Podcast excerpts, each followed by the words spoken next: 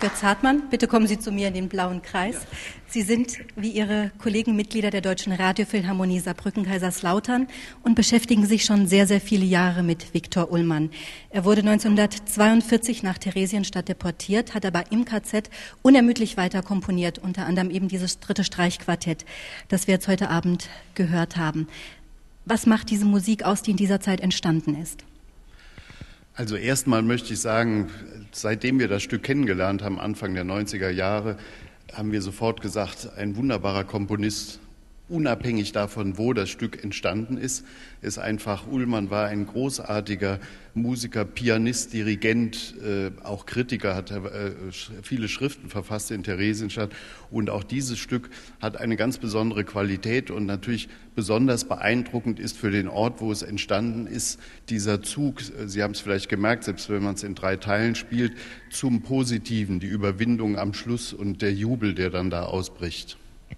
Sehr, sehr viele Werke von Viktor Ullmann sind verschollen in den 20ern, jene aus dem KZ Theresienstadt aber nicht. Wie kommt das? Das kommt daher, dass er zum Glück vor der Deportation 1944 alle seine Werke genau katalogisiert hat, alles, was er in Theresienstadt geschrieben hat und hat es dem Bibliothekar Ernst Utitz dort übergeben. Das war eine sehr wichtige Person für diese sogenannte Freizeitgestaltung, die es ja dort gab in Theresienstadt. Und der hat es dann an Hans-Georg äh, Adler weitergegeben und von da ist es nach Dornach äh, an die anthroposophische äh, Zentrale quasi in Dornach gekommen. Und die Stücke sind heute erhalten. Viktor Ullmann gehört zu einer Gruppe von Komponisten, die von den Nationalsozialisten verfolgt wurden, aber jetzt so, ja, ein Stück weit wiederentdeckt werden. Warum sagen Sie, es ist auch sehr wichtig, diesen Komponisten und die anderen wieder zu entdecken? Ja, ich denke einmal aus dem Grund, was eben auch schon gesagt wurde, diese Namen, das Schreckliche ist ja, dass diese Menschen nicht nur physisch vernichtet wurden, sondern sie wurden auch, ihre Existenz wurde ver, verneint, äh, vernichtet, ihre Werke verbrannt und all diese Dinge. Und das ist natürlich einmal ein ganz wichtiger Grund, dass dieser Name wieder lebendig wird, aber auch ansonsten muss man sagen, äh, nicht nur Viktor Ullmann, Pavel Klein, ähm, ähm, Gideon, äh, Gideon Klein, Pavel Haas, es waren viele dort in Theresienstadt hervorragende Komponisten und es ist für uns auch in der historischen Entwicklung der Musik sehr wichtig, dass diese Werke wieder gespielt werden und ein Glied äh, bilden zu äh, diese über diese zwölf Jahre hin, hinweggehen, hinwegführen äh, zu, in die Entwicklung der Musik nach dem Zweiten Weltkrieg. Götz Hartmann, ganz herzlichen Dank für dieses sehr Gespräch. Gerne.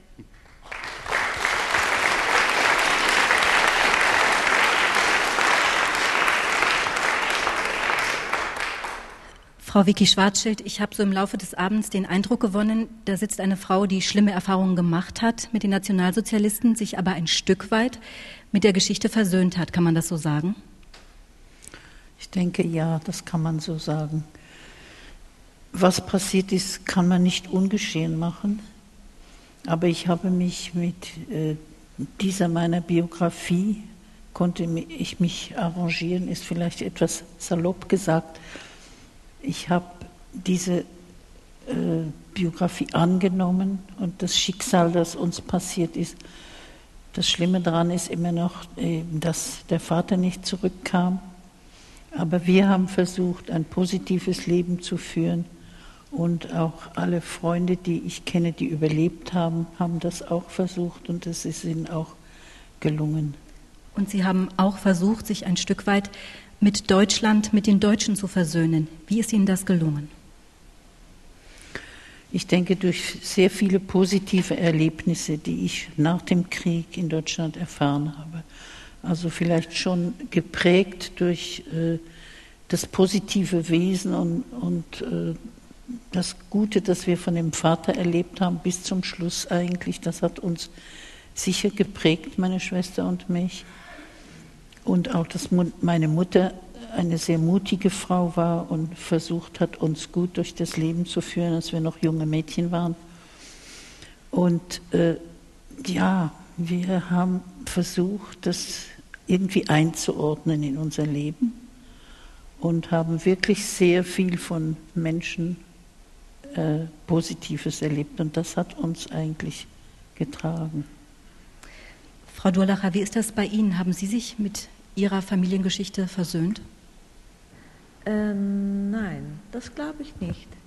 Nein, ich, ich ähm, wenn ich das, nein, ich denke, ähm, das ist, es ist nicht meine, ich kann das nicht. Es ist auch nicht meine, ich, was kann ich versöhnen?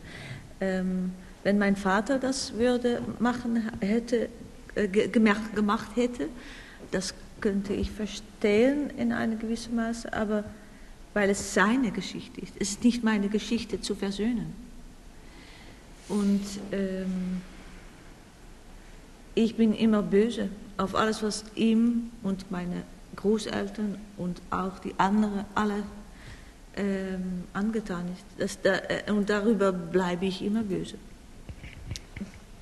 Wenn Sie jetzt sehen, was alles an Erinnerungsarbeit geleistet wird, wenn Sie sehen, was auch heute Abend alles vorgestellt wurde, stimmt Sie das ein Stück weit auch zuversichtlich, dass Erinnerungsarbeit nachhaltig sein kann oder sagen Sie, ist es eigentlich nie genug, was getan wird?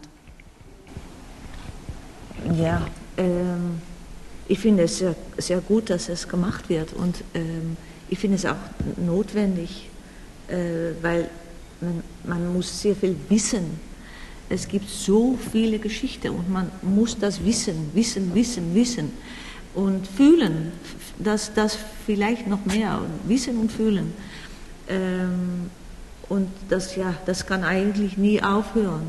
Und ich finde es fantastisch, dass das, die Stolpersteine sind eine äh, großartige Weise, um das, was ähm, anonym und groß und deshalb nicht ähm, äh, fühlbar ist, ähm, wieder äh, lebendig zu machen und neu und, und, und äh, beeindruckend und prägend. Und ja, ich finde, dass, dass, dass, dass immer etwas Neues ausgefunden soll werden soll, um das weiterzugeben.